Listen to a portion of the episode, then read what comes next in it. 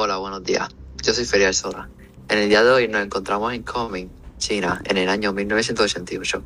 Se cree que hay un brote de rabia, según los hallazgos de la doctora Buenas, soy la doctora Yang. y el doctor. Bueno, soy el doctor Sang. Estos son nuestros emergenciólogos en el hospital Lei Shenzhen. Ahora les paso a la doctora Yang, que le estará hablando un poquito más sobre el tema. Muchísimas gracias, Félix, por otorgarme la palabra. Hemos observado 10 casos a los que le hemos prestado particular atención. Los mismos presentaban fiebre, sudoración excesiva, mareos, vómitos, diarreas, alucinaciones, palpitaciones rápidas, agitación, desorientación, secreciones nasales, dolor de cabeza y garganta y fiebre.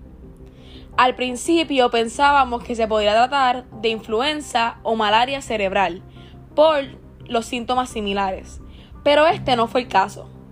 Gracias a síntomas que se resaltaban como alucinaciones, agitación y desorientación y la prueba DFA, pudimos determinar que se trataba de un brote de rabia. Bueno, pues ahora le estaré presentando los 10 casos a los que la doctora se está refiriendo. De los 10 casos, 5 pacientes eran féminas y 5 eran varones. Todos asiáticos y de una gama de edades desde los 8 años hasta los 77. Los síntomas eran bastante parecidos, prevaleciendo las breves. Duración excesiva, agitación, vómitos, diarrea y dolores de cabeza y de garganta.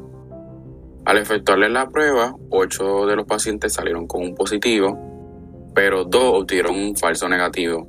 Al repetir la prueba, ambos salieron positivos. Doctora, ¿qué medidas se recomendarían para combatir este virus?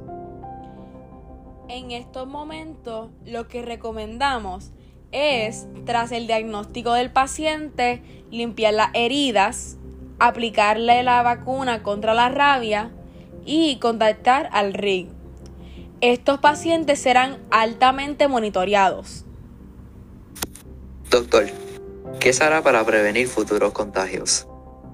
Pues para prevenir futuros contagios, se pondrá en cuarentena todos los mamíferos domesticados. Luego, se da tratamiento a todos para eliminar la rabia. De no ser tratado, será terminado para no tener la rabia. Hasta aquí el reportaje. Muchísimas gracias, doctora Yang y doctor Sang, por su colaboración y elaborar acerca del brote. Esta información será muy importante para la seguridad del país.